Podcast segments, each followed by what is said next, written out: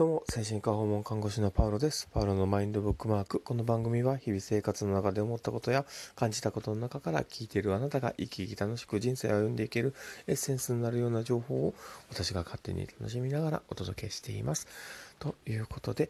えー、今日も放送を収録しております。昨日ですね、実はあの仕事がバタバタとしてですね、しんどさもあって、ちょっと疲れててですね、家に帰ってきたら、子供たちとね、こう寝かしつけてそのまままた寝てしまうというね、最近ちょっとこういうのが多いんですよね。なんかこれを思うとね、だいぶ疲れてるのかなとかっていうところを思うんですが、そういった自分の変化ってすごく大事にしなきゃいけないなと思っています。で僕らも訪問看護の中でですね、リオさんと話をしたりしながら、自分のサインに気づくみたいなことをね言いながらやっているわけですけども僕のサインというのはねやっぱそういう子供と一緒に寝ちゃうとかそういうとこですごくあるんだろうなと思っております。でそんなこんなな感じで一緒に寝ちゃってですね5時ぐらいにね目が覚めては寝てもうた思いながらなんせあの昨日のね夜ご飯も食べずにそのまま寝てしまっているのでですねどうしましょうっていうのなんですけど。実は昨日ね、二色丼をね、こう作ってくれててですね、あの、卵なんで、入り卵をね、してくれてるなところにですね、なんともあの、長、長女というか、あの、4人目の子がですね、何を血迷ったのかですね、自分の飲んでいた、美味しい牛乳のね、ところを、勝手にミクスチャーしてくれるというね。あの、すごい、牛乳豆飯のね、入り卵がここにあるんですけど、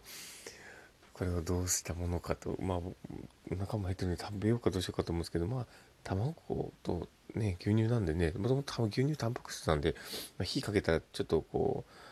う、また固まるかなとかって思いながら そんなこんなな感じのですね、えー、昨日の夜がパウロ家はすごく大変だったんだなというのがわかるんですが、でで今日はですねどんな話をしようかというところにはなるんですが、うん、今日話をしようかなと思っていたのは昨日スタッフと話をしていたことも含めてちょっとこう自分の中で整理をしながらまとめて話ができたらと思っているんですけど、え、昨日その人と、え、そのスタッフとですね話をしていたケースのことなんですがまあ、今ってこう80、えー、8050問題とかっていうのも結構言われているところでもあるんですが、まあ、高齢に家族さんがなっていく中で、えー、高齢な引きこもりをされている方高齢というかね、まあ、50代40代でこう引きこもっておられる方がいるというところもあってあの先ほど社会問題としてなっているところもあるんですがその中でですねその関わっている、え人が僕、え5年近く関わらせていただいてる方がいてですね。でその方とのやり取りのエピソードが今日の話題なんですが、まあ、最近になってですねようやくというかあのこのままじゃ自分はやばいみたいなことをお話し始めてですね。なんかあの今までずっとあの障害年金とかそういったこう社会あの福祉とか社、えー、のこうサポートをね受けて過ごしていってで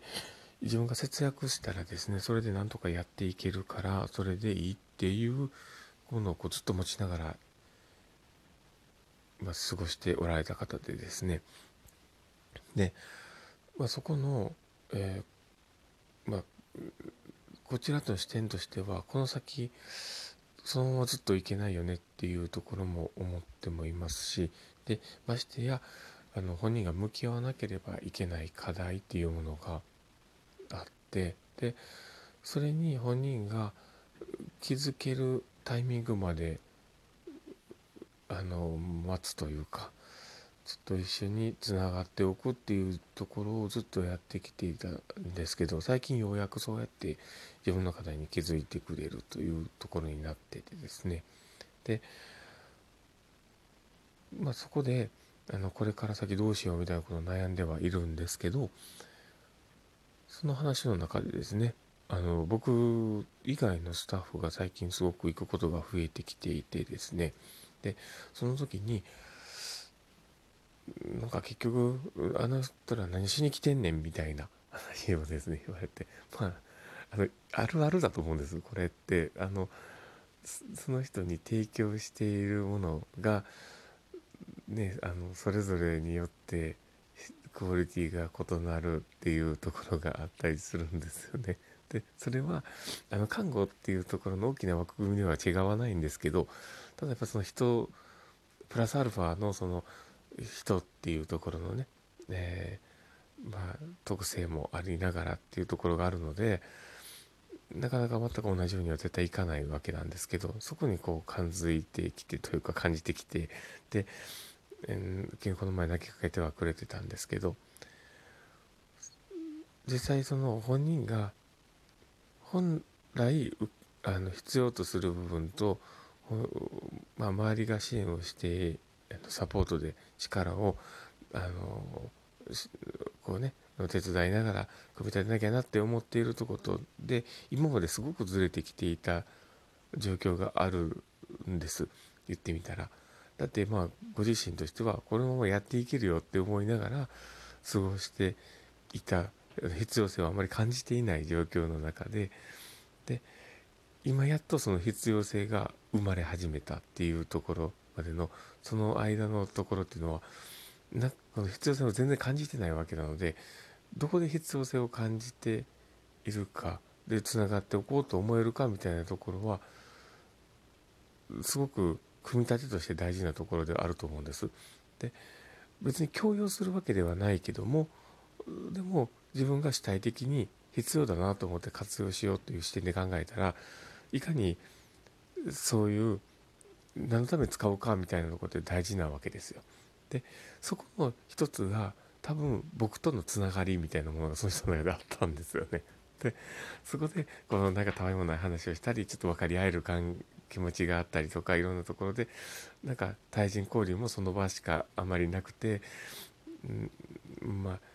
友達とも少し今まで付き合ってきた人たちとも徐々に、